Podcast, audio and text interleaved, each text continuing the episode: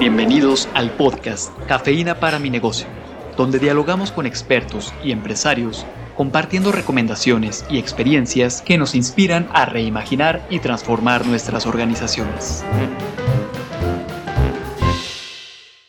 Qué alegría volvernos a escuchar en un episodio más de Cafeína para mi negocio. Carla, ¿cómo estás? Para mí siempre es un gusto estar en este espacio y una de las posibilidades que me da el compartir esta plática con ustedes es conocer personas extraordinarias y como lo verán el día de hoy no es la excepción, una persona que no solo transmite energía con sus palabras, sino con su experiencia de vida. Y bueno, para el día de hoy, cuéntanos quién está aquí con nosotros. Bueno, aquí en la cabina está Sol Ramírez Aldana. Ella pues es egresada del ITESO, de la carrera de Administración de Empresas. Y bueno, posteriormente fue haciendo una parte de su historia muy ligada a la universidad y ahora, bueno, eh, nos contará un poco qué ha venido haciendo a partir de ciertas definiciones personales. Bienvenida, Sol. Muchas gracias. Qué placer, qué honor estar aquí compartiendo con ustedes. Hace un momento y previo a iniciar esta conversación, eh, en una plática nos compartías un poquito que, que como autodefinición en un ejercicio que hiciste previamente, te definías como agente constructivo para la transformación social por el bien común. Sí. Suena muy padre. ¿Cómo lo vives esto en tu día a día? ¿Quién eres? ¿Y qué te lleva a estar donde estás el día de hoy? Bienvenida. Gracias. Bueno, esta frase surgió de un proceso largo, ¿no? Complicado. Todos tenemos buenas y, otras no tan buenas. Ninguna es mala. Yo creo que todo te construye.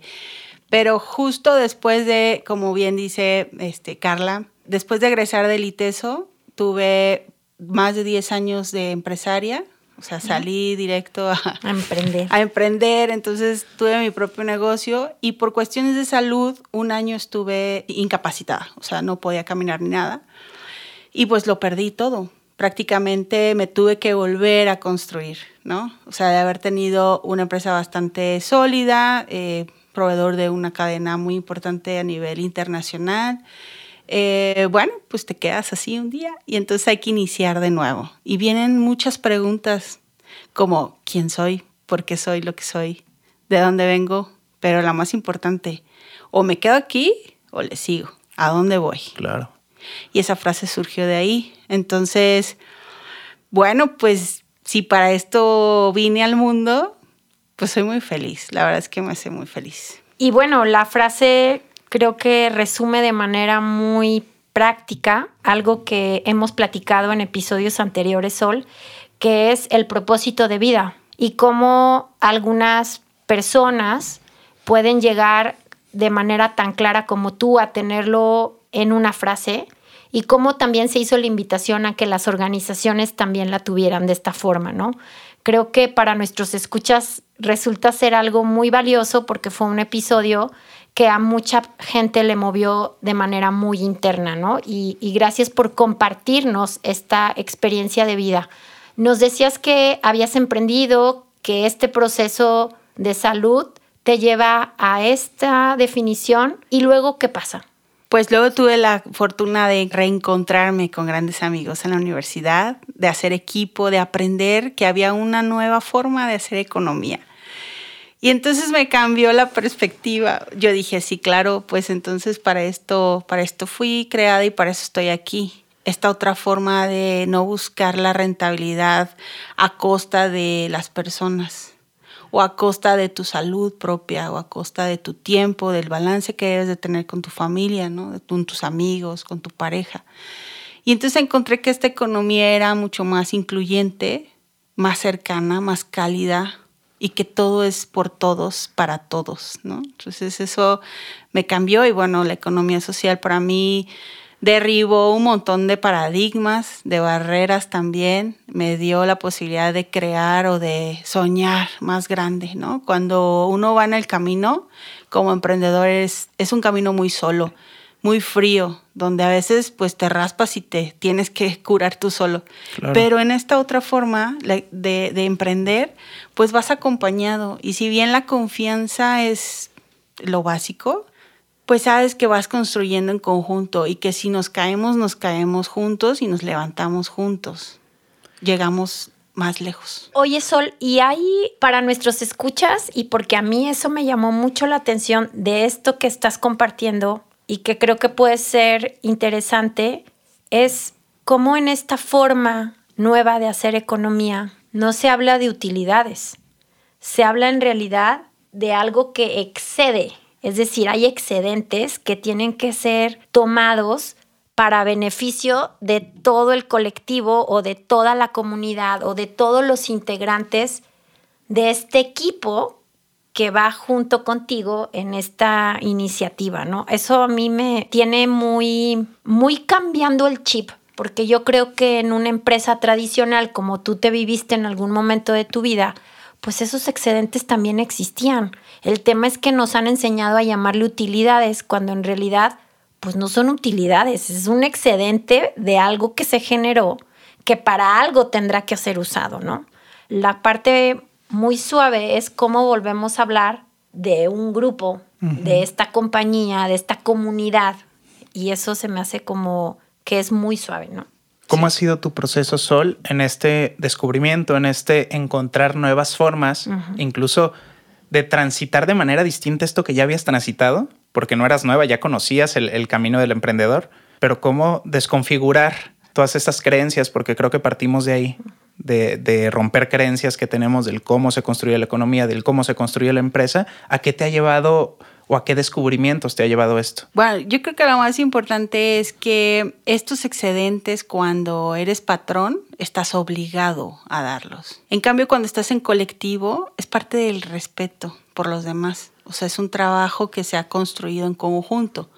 De manera que no te sientes obligado, más bien te sientes agradecido entonces te cambia la mirada de la obligación por la gratitud, yo creo. Claro. Es importante.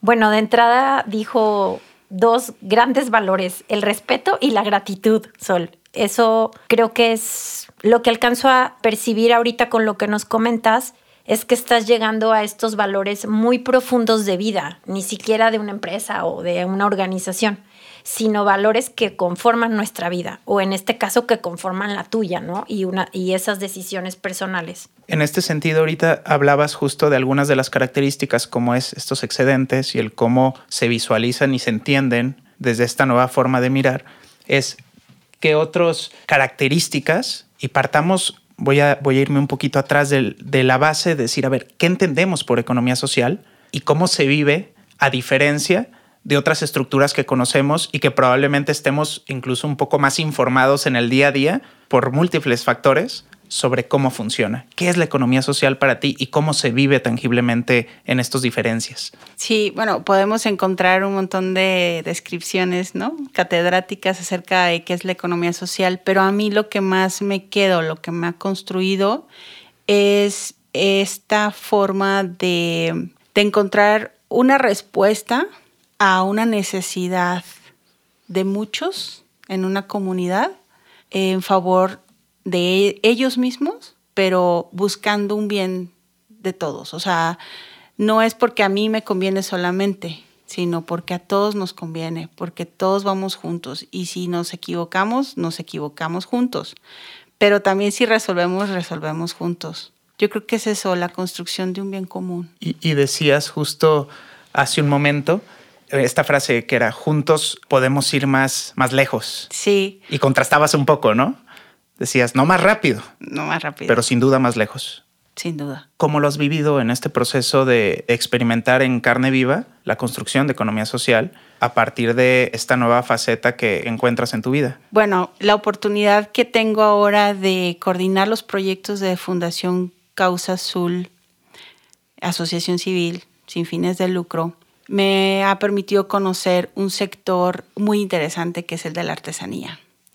Y es un mundo fantástico de creatividad, de arte, de sueños, pero también de paradigmas. Y entonces hay mucha desconfianza también, porque ha sido un sector pues golpeado, ¿no? Por, y, por muchos que ha sido pues también explotado, ¿no? A lo mejor como conectando con esas palabras que decías, ¿no? Sin mucho respeto y sin mucha gratitud. Exacto, sí, de hecho. Y también tenemos la posibilidad de colaborar con artesanos indígenas. Entonces, ser, yo digo, ser mujer artesana y además indígena, bueno, te pone en un punto súper vulnerable Claro. Pero en ese punto he encontrado personas muy valiosas que me han enseñado a darle la vuelta y que sí se puede romper esos paradigmas. Las nuevas generaciones, muchas ya no encuentran este gusto por seguir o por continuar con el legado de la artesanía, pues porque han visto cómo sus papás, sus abuelos no han sus podido ancestras. Ajá, sus ancestros no han no han sido este pues ricos, ¿no? No no han podido vivir con lujos de esto. Y entonces, bueno, han decidido muchos pues ya no dedicarse al oficio.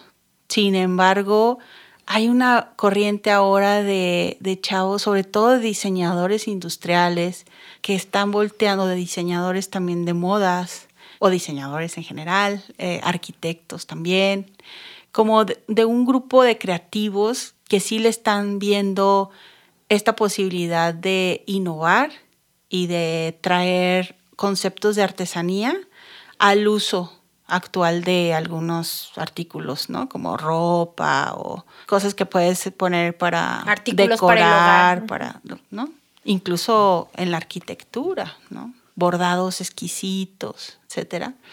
Entonces, bueno, yo digo, sí se puede, sí se puede, pero pues obviamente no lo puedes hacer junto, o sea, hay que aprender, eso sí, hay que invertirle tiempo en aprender, en investigar, en juntarte con personas que traen otros conocimientos que te puedan ir Sumando. sumando. Entonces, yo creo que sí se puede darle el, el cambio y a través de Fundación, desde la línea de acompañamiento, hemos implementado esta metodología de economía social que yo personalmente recibí aquí en el ITESO junto con la Universidad Ibero Puebla, que les estoy sumamente agradecido por ello, porque de verdad la forma de trabajar y de, y de entender la economía, pues es participativa, ¿no? Entonces, en esta línea es, es como he venido trabajando la economía social.